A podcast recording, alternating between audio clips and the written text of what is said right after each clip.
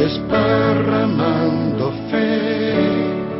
Y la verdad es que hablar de y de este tema me da como un dolor y pido disculpas, van a entender por qué lo hago, porque tengo que presentar a un ser maravilloso que tengo aquí al lado mío, a Victoria Montenegro, legisladora porteña del Frente de Todos, nieta recuperada.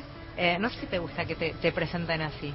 Eh, pri- primero viñeta recuperada, Ahí va, lo ahí va. de circunstancia. Ahí va, bien, bien. Algo me hacía ruido ahí, era eso. Es un mandato termina, el otro no. Sí, claro, tal cual. ¿Cómo estás?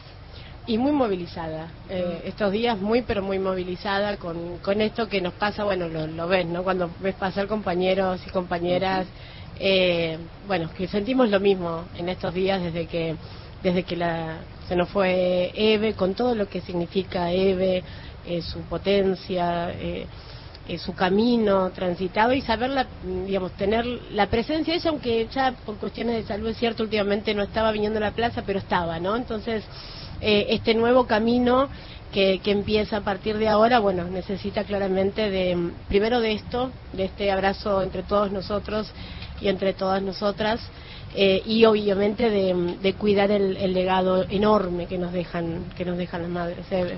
Em, los nietos tienen una particularidad, es que una parte de ellos pasaron a ser otros una vez de saber quiénes eran realmente. Entonces Eve quizás entra esa historia más tardíamente de lo que puede entrar Eve en la vida de cualquiera que sabe su origen desde el minuto cero. ¿Cómo fue en tu caso? Claro, bueno, en la adolescencia me pasaba el otro día eh, en un programa que había compañeros más o menos de mi edad y planteaban lo que le significaba a Eve en los 90, ¿no? Nos- claro. digamos, el camino de Eve particularmente, además de, de- de tener que ver con la lucha por la memoria, la verdad y la justicia, también digamos, como un faro enfrentando el neoliber- neo- neoliberalismo con, con toda la fuerza y con- hasta el último día, ¿no? Todo el, No, y la impunidad digamos, de pretender que mirar para adelante y el olvido, y digamos, había toda una cuestión con el tema militares en esa época que era muy tremenda. Sí, la reconciliación nacional, Ajá, ¿no? exacto. Enfrentando, enfrentando eso.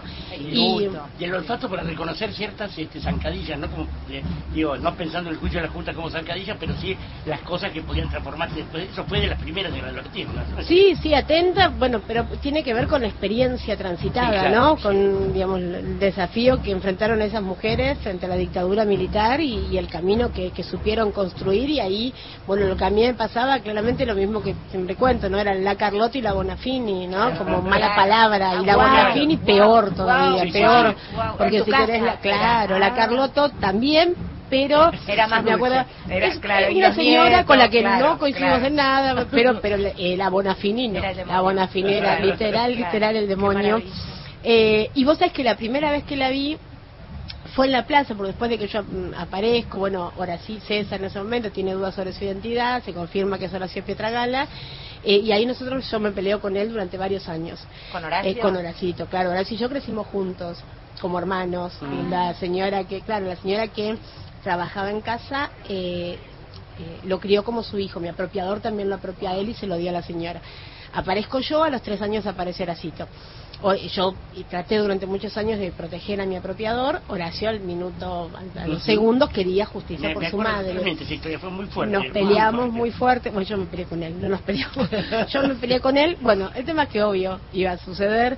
Eh, nos amigamos y fue acá en la plaza, en una marcha de la resistencia, y ahí la vi por primera vez a la Bonafini. Entonces era esa construcción de, del mal y verla, y verla a Eve, y ver a las madres. Y bueno, y a partir de ahí lo que nos pasa a todos, ¿no? Aún con las contradicciones que se, se ve eh, todo el tiempo y más desde que tenemos responsabilidades políticas, ¿no? Te interpelaba y con las palabras te cacheteaba. Eh, y está bien, y está bien que así sea, tiene que ser así, digo, es, es, es la responsabilidad que uno asume, pero eh, bueno, claramente se la extraña mucho y lo que me pasa y creo que nos pasa a todos es que de ratos decimos, pero no está, digamos, se ve, eh, ya no está y es, es como, bueno, es esto que nos va a pasar hoy, quizás quienes tenemos eh, personas desaparecidas, este ritual de poder despedirlo significa un montón para Absolutamente, nosotros. absolutamente. Por eso para mí era muy importante también contar qué iba a pasar con esas cenizas, cuál era su deseo, el ritual de despedida que se va a dar en este lugar tan simbólico. Esto que decía Eh, Vicky de sembrarlas a ellas, de sembrarla a Eve y sembrar a la madre, ¿no? Vicky, no te queremos distraer más. No, por gracias favor, por gracias haber estado con nosotros y nos iremos a abrazar ahora en un ratito allí en la plaza. en la Gracias. Vicky, Gracias. querida, ¿eh? Eh, últimos minutitos que nos quedan de, de este Radio País.